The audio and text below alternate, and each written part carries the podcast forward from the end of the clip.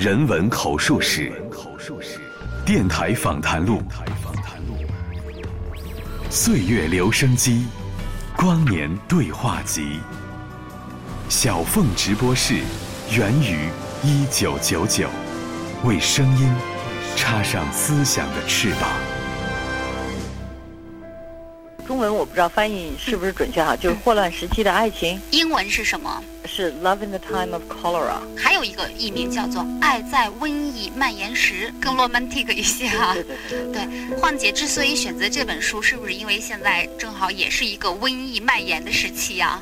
二零零三年正值非典时期，我通过电话采访了困于北京的著名出版人洪晃。他为我们带来的一本书，正是马尔克斯的小说《霍乱时期的爱情》。他所霍乱的话是非常诗情化的一个描述，就是一个城市在一个这种样的情况下的一个描述，非常中世纪的一个感觉。对十七年前的那个春天始终记忆犹新，因为那是生活在和平年代的人们第一次感受到生命被威胁。空气中四处漂浮着来苏水的味道。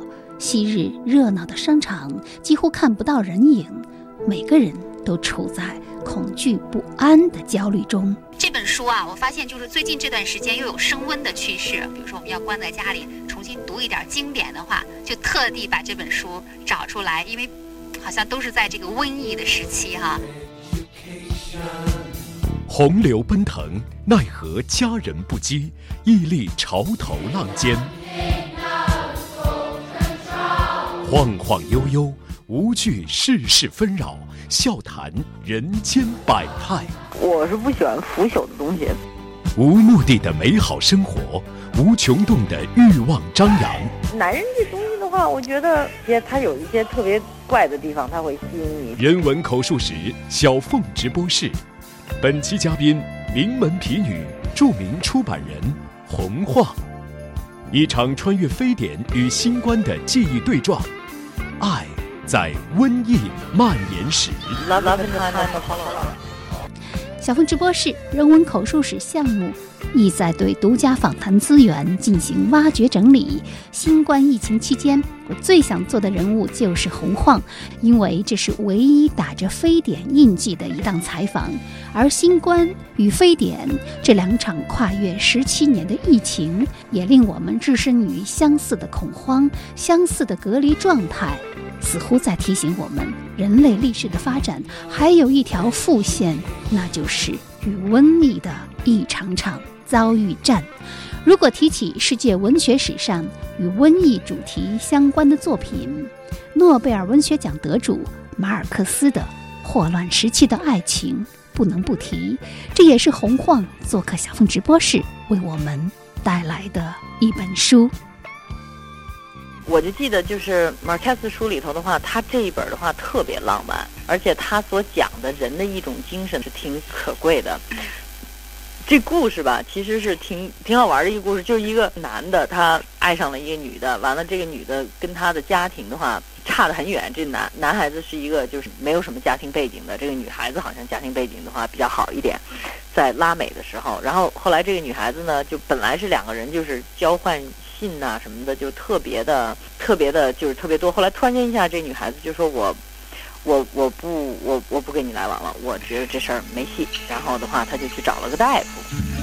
然后他找了这个大夫之后的话呢，就基本上他就跟这个男的好了好几十年。然后，但是原来爱他的这个男的呢，一直就等着他。然后一直到这个大夫，可 是这个大夫是很优秀的，就是他在那个霍乱的时候的话，他去见那个所有的，就是他去挺。英勇的，完了又当了国会的议员呐，就是挺优秀的一个人。到后来的话就特别可笑，在故事的开始就是他死，就他去抓一个鹦鹉，没抓着 就死了，摔下来了，摔下来了，从树上摔下来了，就给摔死了，就是挺荒诞的这么一个开头。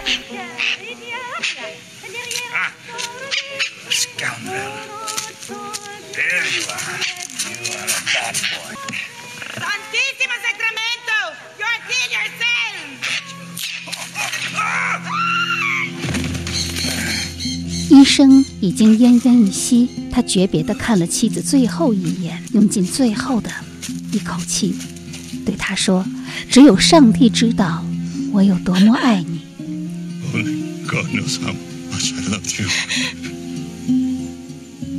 女主人公费尔明娜就此出场。作为乌尔比诺医生优雅的妻子，这一年她已经七十二岁，早已失去年轻时小母鹿一样的身姿。他们刚刚过完金婚纪念日不久，在这个国家，乌尔比诺医生享有很高的声望。因为他早年刚刚从法国学成归来，就运用全新的有力手段，制止了本省最后一次霍乱的流行，由此声誉传遍全国。乌尔比诺医生从不接受任何官方职位，他把自己定义为一个天生的和平主义者，主张为了国家的利益，自由党和保守党之间应该彻底妥协。然而，他在公众面前表现出的特立独行，却让任何一方都不把他当自己人。这些他都不在意，但对于死亡，他最担心的还是菲尔明娜失去他之后的孤独生活。而在妻子为他举办的盛大的葬礼上，这部小说的第一男主人公弗洛伦蒂娜·阿里萨出现了。隐身在众多社会名流中的弗罗伦蒂诺·阿里萨，突然感到体侧仿佛被刺了一刀。费尔明娜在第一批吊唁者的混乱中没有认出他来，尽管是他把人满为患的厨房安排的秩序井然，让咖啡供应充足。他忙前忙后，留意不让医生家的客人缺少了白兰地。他那天生的文质彬彬和忧郁的气质，能让他迅速地赢得人们的好感。为了不让人察觉，在刚刚过去的三月，他已达七十六岁高龄。他花了很多心思。作为一个仍处在孤独中的灵魂，他坚信自己比世界上任何一个人都默默更深。I have waited for this opportunity for 51 years, 9 months, and 4 days. That is how long I have loved you from the first moment I cast eyes on you until now. I repeat to you once again my vow of eternal fidelity, everlasting love. Florentino Arisa. Here! Get out and don't show your face again for the years of life that are left to you. 是的，阿里萨选择了这个时候再次出现在菲尔米娜的生活中。小说至此进入第二个章节，开始回溯阿里萨对费尔明娜长达五十年的这一场盛大的单相思。这个女人的丈夫死了。呃，这完了，这个这个男的就。年轻的时候爱她的那个人就过来爱她来了，就又跟她求爱。完了之后，她刚开始就说：“你简直疯了哈！”就说我丈夫刚死。那她说：“对我来讲，这个是我多少年一直等待的一个机会。”这个女的刚开始是拒绝，后来到最后，他们两个人就还是一起，随着一个啊，就是一起就还是好了。嗯，就这么一回事儿。嗯。我觉得这本书比《百年孤孤独》的可读性可能更强一点。嗯，《百年孤独》它的幻觉感更强一些。对，它的故事情节的话，要比这本书虚弱的很多。至于阿里萨，自从当初费尔明娜在两人那段长久而受阻的爱情之后，不留余地地拒绝了他，便没有一刻不再思念他。从那时起。已经过去了五十一年九个月零四天，无需每天在地下室的墙上画条线备忘，因为没有哪一天不发生点什么让他想起他来。决裂那年，他二十二岁，和母亲住在窗户街一座租来的普通房子里。他是母亲和那位鼎鼎有名的船主皮奥第五先生一次偶然结合的产物。虽然船主一直暗中承担着儿子的抚养费用，但从未在法律上承认过他。父亲死后，阿里萨不得不辍学，到邮电局当了学徒。哪个国家的邮件到了，他就要在邮局门口升起哪个国家的国旗。在一次派送邮件的过程中，阿里萨在一所叫福音花园的房子里邂逅了美丽的少女费尔米娜。当女孩抬眼看了看是谁正在走过窗前，正是这偶然的一瞥，成为这场半世纪后仍未结束的惊天动地的爱情的源头。阿里萨由此开始了他孤独狩猎者的秘密生涯，爱情之火熊熊燃烧。但两年之后，事情急转直下，费尔明娜因为在修女的课堂上写情书而被教会学校开除。他的父亲这才知道女儿和一个穷小子正在谈婚论嫁。盛怒之下，他带着女儿开始了漫长的旅行。然而，当久别重逢，在集市里一次阿里萨对费尔明娜的尾随之后，一切却戛然而止。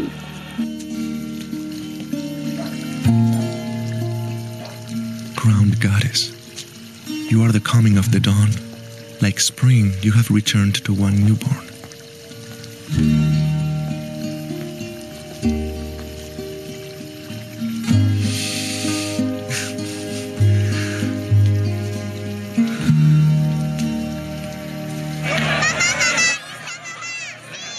阿丽萨神魂飘荡地盯着他，气吁吁地尾随而行。他 把他的一笑一颦、一喜一怒都看在了眼里，但没敢走近他。他怕错失了心醉神迷的时刻。然而，当他走进喧嚣的黛比先生门洞的时候，他心里明白了，他正在走钢丝。黛比先生门洞是个会淫会道的地方，是品行端庄的姑娘的禁区。但菲尔米娜只是想找个阴凉的地方避一避十一点钟火辣辣的太阳。她在那群乱嚷的擦鞋匠、鸟贩、廉价书贩、走四方郎中和叫卖甜食的女人堆里消失了。一个头戴花头巾的滚圆而漂亮的黑人妇女，笑吟吟地请他品尝一块穿在杀猪刀刀尖上的三角形菠萝块。他取下那块菠萝，整个塞进嘴里，有滋有味地品尝着。这时，在他背后，就在他的耳朵跟前，响起了一个声音。只有他一个人才能在嘈杂的人生中分辨得清的声音。这可不是花冠女神该来的地方。他回过头，在距离自己的双眼两眨远的地方，他看见了他那冰冷的眼睛、青紫色的面庞和因爱情的恐惧而变得僵硬的双唇。他离他那么近，就像在子时弥撒躁动的人群中看到他的那次一样。但与那时不同，此刻他没有感到爱情的震撼，而是坠入了失望的深渊。No,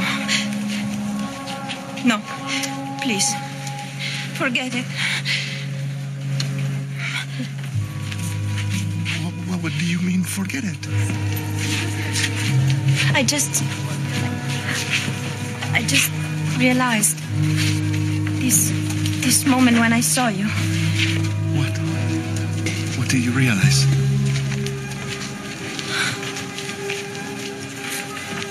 What is between us is nothing more than an illusion. It. it clouded my eyes. I'm so sorry.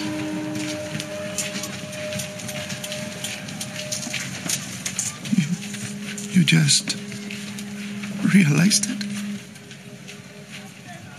Yes. The moment I saw you.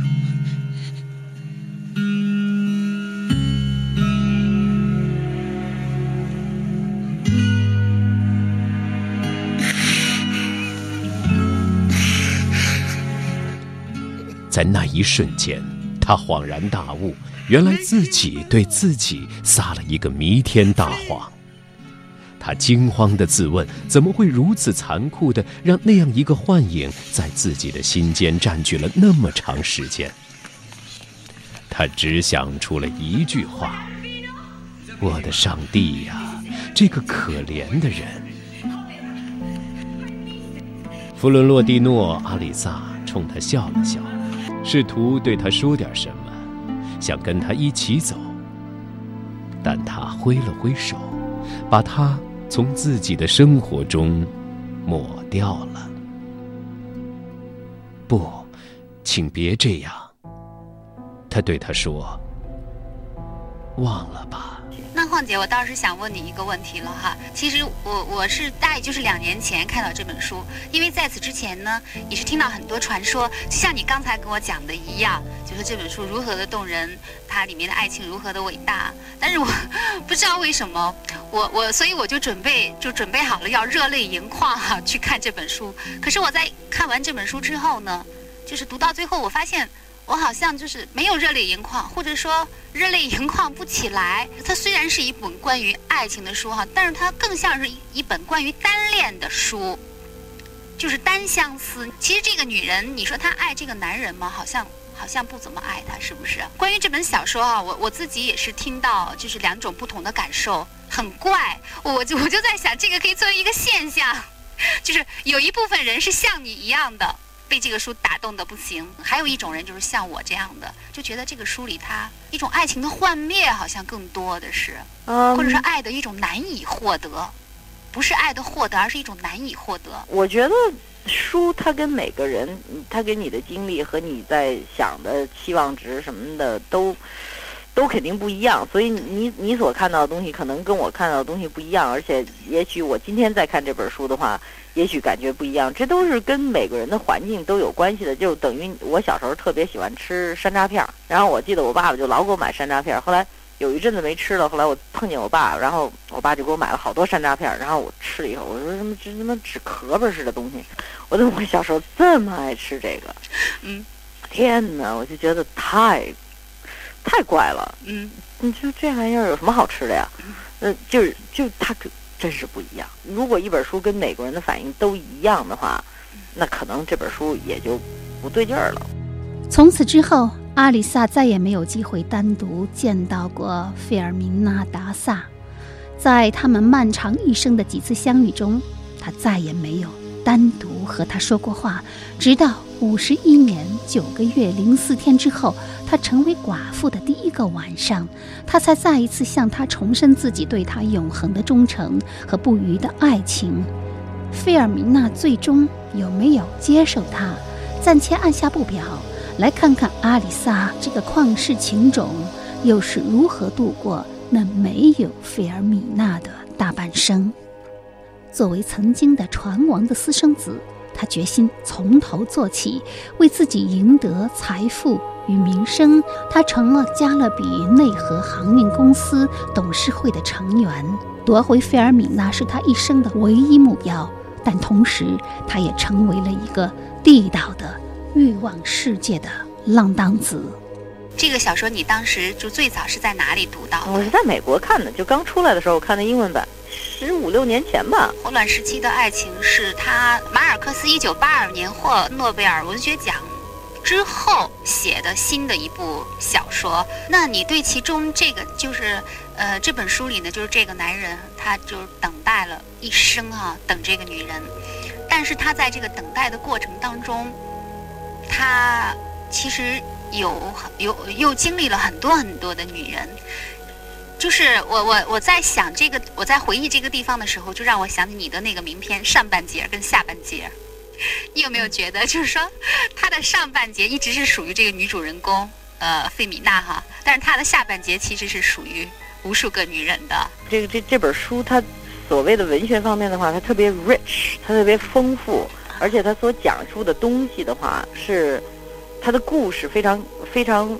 非常动听，它它的情节什么的话都非常好，然后它的语言非常美，它所有的东西的话就是你要用中国古代的人士，就是诗里有画，画里有诗，就是说当他写一首诗的时候，他能让你看见他这幅情景。就我觉得马尔克斯有一个特别特别大的功能，就是说，当他形容一个 cholera，他形容霍乱的时候，他形容他那个里头的河的话，你几乎能看到那条河。这个我觉得是他文笔太好的一种地方，所以我觉得。就这些东西挺了不起的，这么好的文笔，而且形容东西的话是用用这么巧妙，而且他讲述道理的话如此的不累的话，就真是觉得特别特别的难得的一个作家。但是但是，因为你知道，你讲述故事可以很干燥的、很枯燥的去讲述这个故事，你要光是说他故事情节的话，就没有什么意义了。因为他可以说哦，这个男的爱了一辈子，什么傻了吧唧的，就那么的的死等。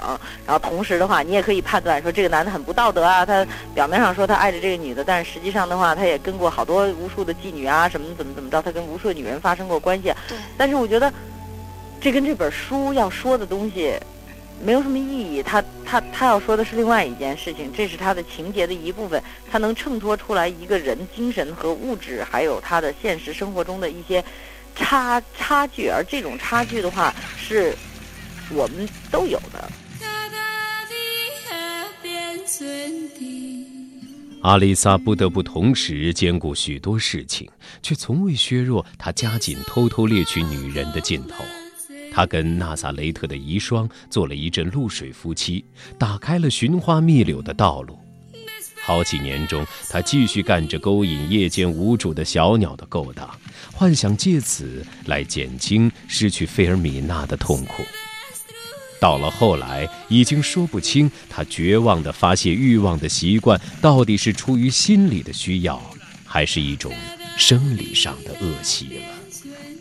在半个世纪的漫长光阴里，阿里萨成功的从一个穷小子奋斗成了公司的董事长。富甲天下，同时他也在无数女性身上寻找和迷失，但他那扩大的心房里装着的只有戴王冠的仙女费尔米娜。马尔克斯的小说《霍乱时期的爱情》以阿里萨和费尔米娜之间持续了半个世纪的爱情作为主线，同时野心勃勃的马尔克斯恨不能将人世间的种种爱情一网打尽。它堪称是一部充满啼哭、叹息、渴望、挫折、不幸、欢乐和极度兴奋的爱情教科书。而小说的名字《霍乱时期的爱情》，除了因为故事本身的重要情节发生在霍乱时期，也因为在小说中，马尔克斯赋予爱情一种象征意味，如同得了一场霍乱一般。对于小说的男主人公阿里萨来说，霍乱与爱情的作用相近，不经过这样的生死考验，也无法得到真正的爱情。I love you, my crowned goddess. We're going to stay like this. You can't mean it. From the moment I was born, I have never said anything I did not mean.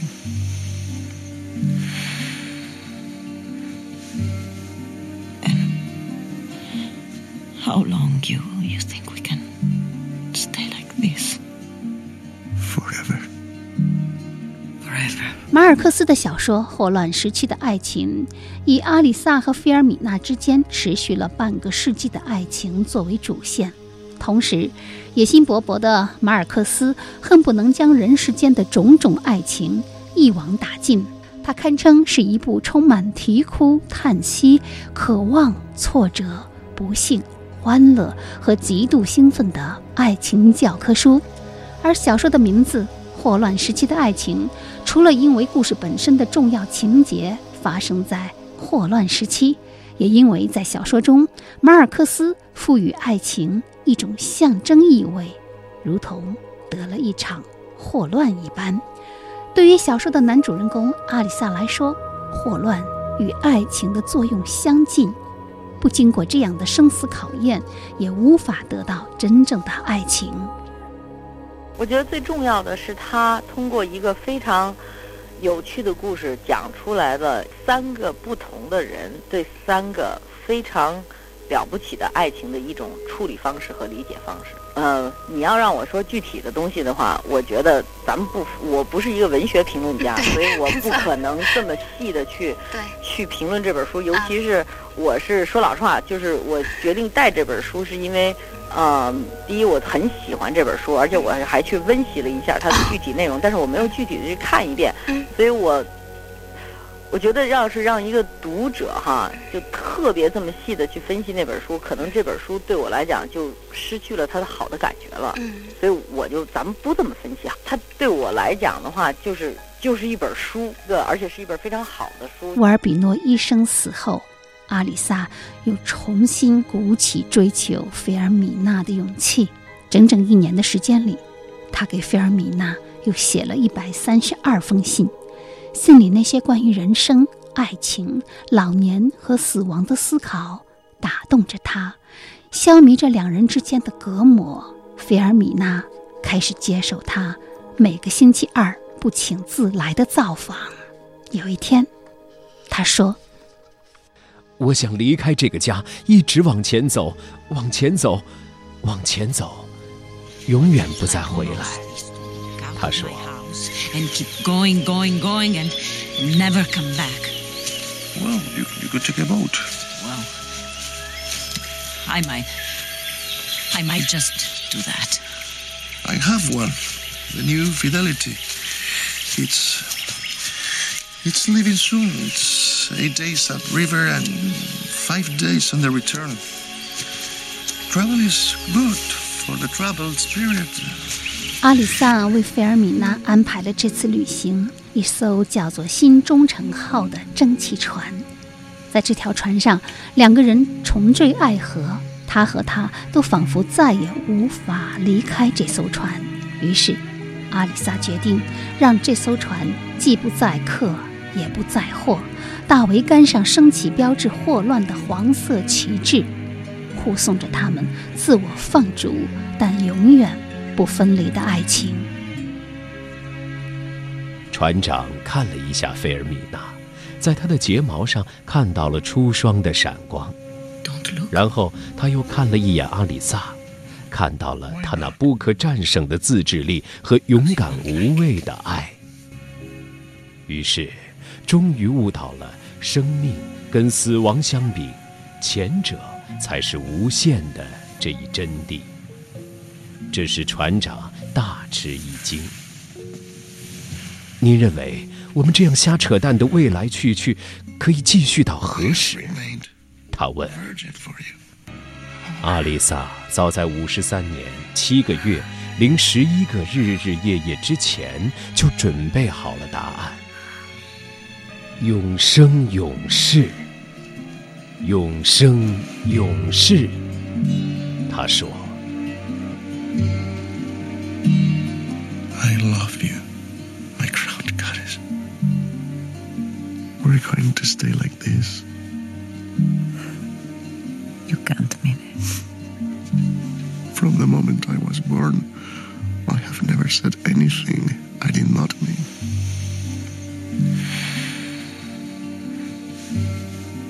And how long you you think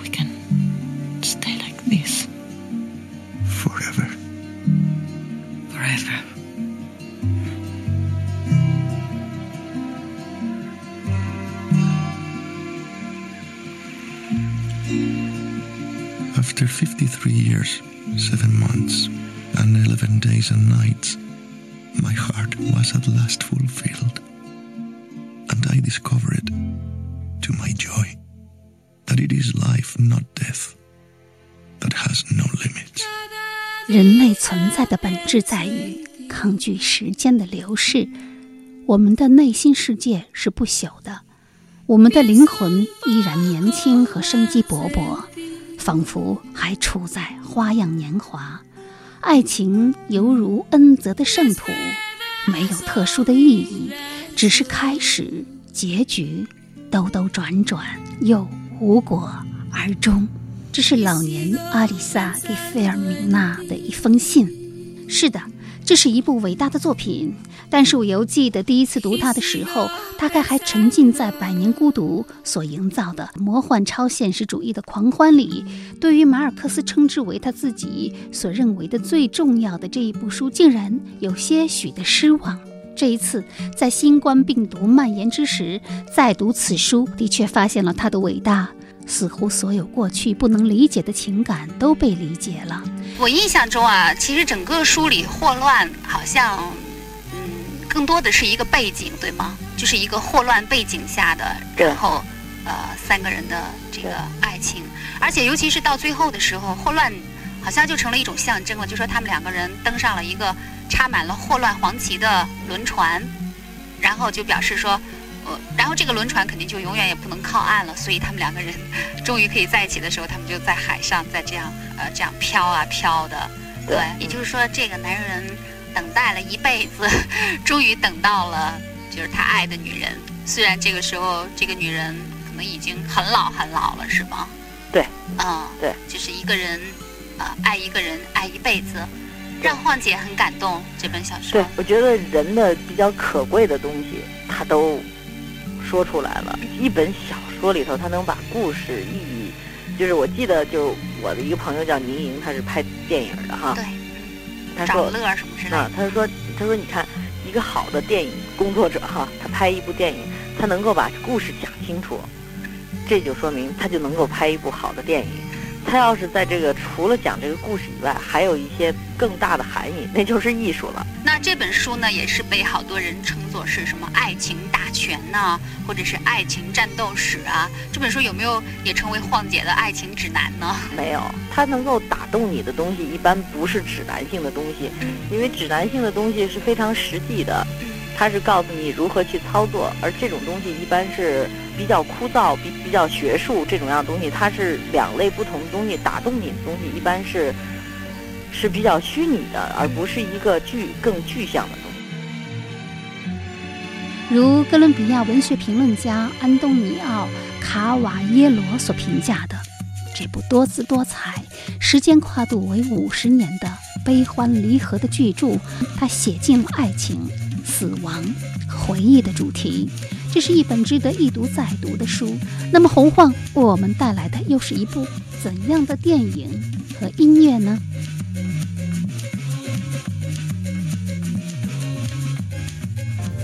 一场穿越非典与新冠的记忆对撞，爱在瘟疫蔓延时。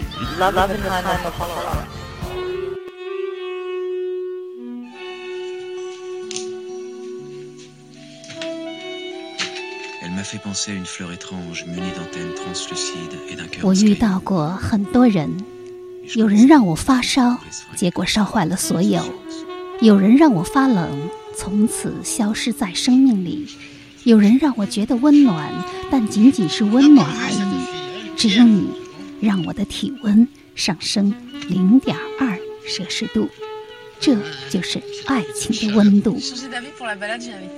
三十七度二。又名《巴黎野玫瑰》，这是一部文青必看的爱情电影，一段浓烈到令人呛咳、令人窒息的情感。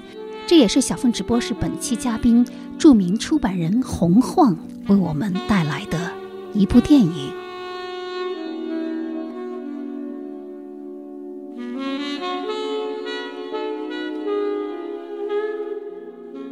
觉得晃姐肯定是这次受非典的刺激不轻哈，所以你看你选的这个这个电影的名字《三十七度二》也是一个特别非典的名字。我都没往那儿想，巴黎野玫瑰嘛。啊，可是现在你看，我们每天都要量体温呢，一旦超过三十七度的话，就准备自裁了。对，所以我想就是这个这个电影本身的话，也是就是我挑的是两个特别特别浪漫的。一本特别浪漫的书，还有一本特别浪漫的电影，还有一个特别浪漫的碟。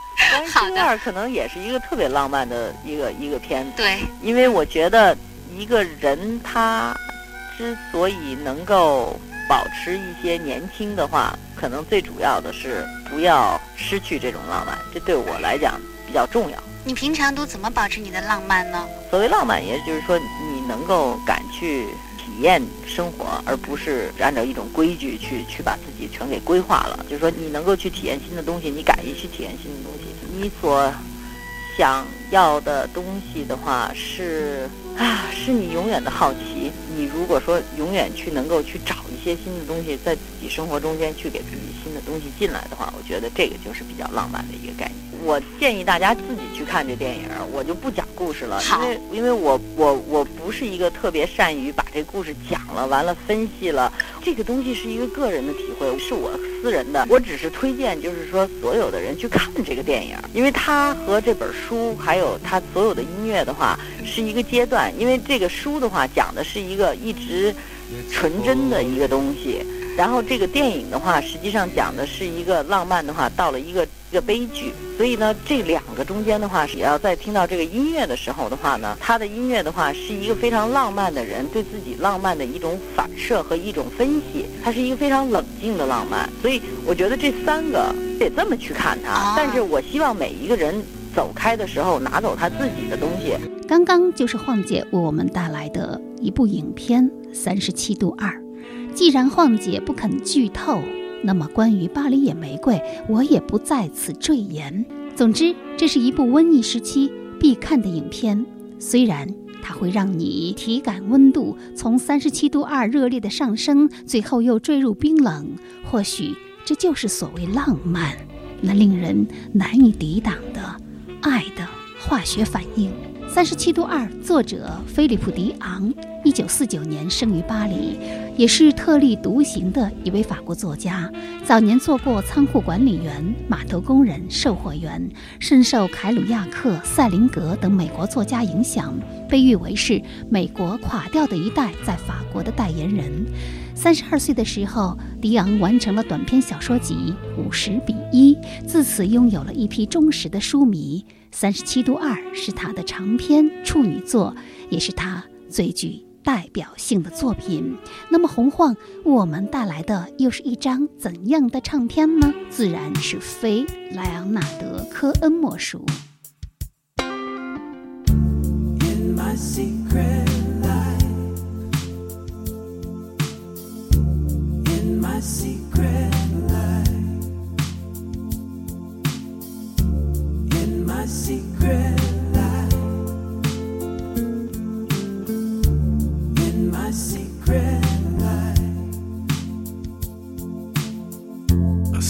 This morning. You were moving so fast. Can't seem to loosen my grip.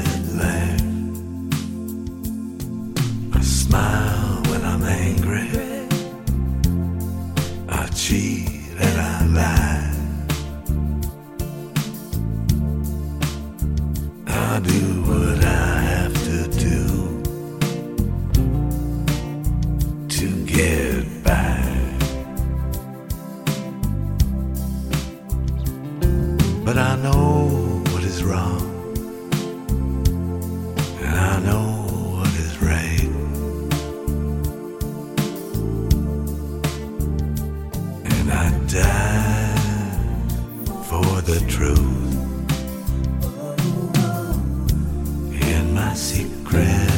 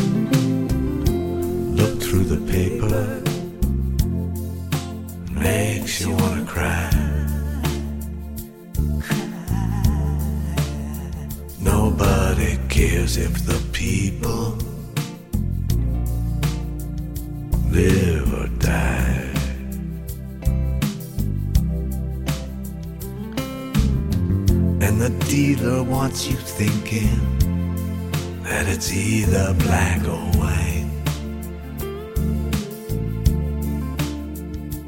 Thank God it's not that simple. In my secret land, I bite my lip. I buy what I'm told.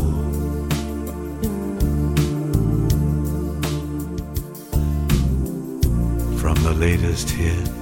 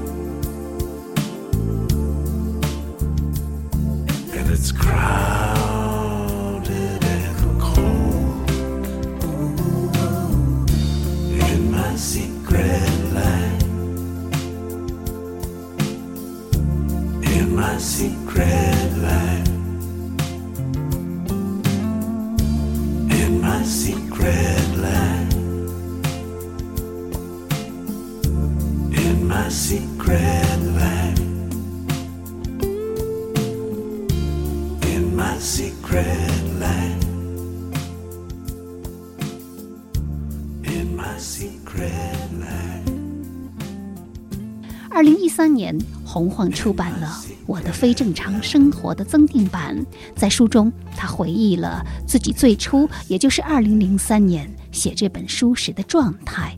他说，写这本书是个偶然。当时出版社约别人写书，我是被捆绑进来做陪衬的，稿子拖了很久，最后就是听着科恩当时的新专辑《The New Song》，每天晚上两点起来写字。And then it's you live your life as if it's real. A thousand kisses deep. I'm turning tricks. I'm getting fixed. I'm back on Boogie Street. You lose your grip and then you slip into the masterpiece. And maybe I had miles to drive and promises to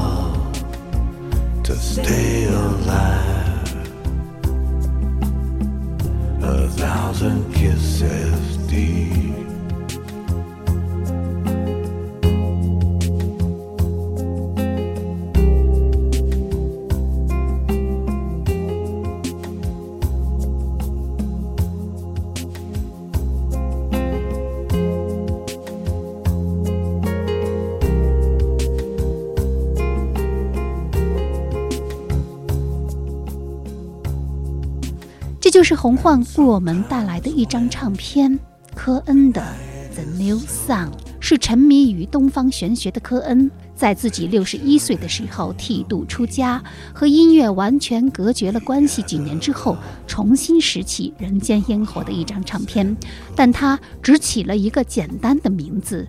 十首新歌，我们谈论这张唱片时，其实他才发表刚刚两年的时间。虽然歌声里弥漫着告别的气息，但他只是看上去像是个句号。此后的十五年，老科恩一直是被世人膜拜的大神。他不断的有演出和新作问世，直到二零一六年十一月辞世。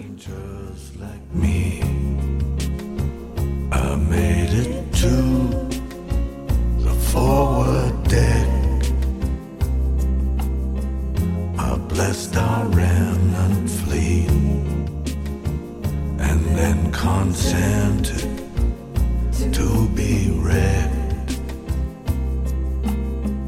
A thousand kisses deep 就在上周世界难民日到来之际，联合国在其官方微博推出了一条短视频，讲述者正是洪晃。他说的是一群伊拉克难民女孩追逐时尚之梦的故事。她们在时装秀中展示新的生机。随着新冠疫情在中东地区蔓延，她们还自制口罩，展示抗疫的正能量。时尚是什么？我在巴黎、米兰、伦敦、纽约看了很多时装秀，我看到的时尚是艺术，是个性的表达，也是庞大的商业帝国。一个两年前在约旦首都安曼举办的时装秀，没有什么大牌，也没有什么名模让全世界看到。对一群年轻的难民女孩来说，时尚的舞台给她们开启了无限的可能性。二零幺四年，伊斯兰国的武装分子在伊拉克北部攻城略地，漂泊异乡的难民面对着不确定的未来，举步维难。令人欣慰的是，有人伸出了援手，其中就包括在约旦工作的意大利人马里奥·科尔尼奥利。二零幺六年，他和几名意大利女设计师在约旦发起了一项计划，向当地的一些伊拉克难民女孩传授缝纫技术。هي خبرة جديدة تعلمناها يعني بحياتنا وراح نستفاد منها بالمستقبل يعني شيء حلو هو تعلمنا كثير يعني نصمم ونخيط خياطة و- ومو انه على الفاضي بالاردن يعني هكذا قاعدين وبس 在帮助和指点下，他们学着将中东的布料与意大利的纺织缝纫技术结合在一起，也将东西方之美创新的融合在一起。 当他们轮流走上 T 台去展示自己设计和创作的服装时，由内而外散发着骄傲与自信。过去几个月，新冠疫情在中东地区蔓延，姑娘们还用自制口罩展示抗疫的正能量。好，听众朋友，这一期小凤直播室人文口述史洪晃访谈就进行到这里。这是一场穿越非典和新冠的记忆对话。愿爱在瘟疫蔓延时，你也可以在苹果播客、荔枝 FM、闪电新闻客户端、五幺听客户端订阅收听小凤直播室，或关注本人新浪微博“小凤丢手绢”以及微信公众号“凤 radio 小凤直播室”。再会。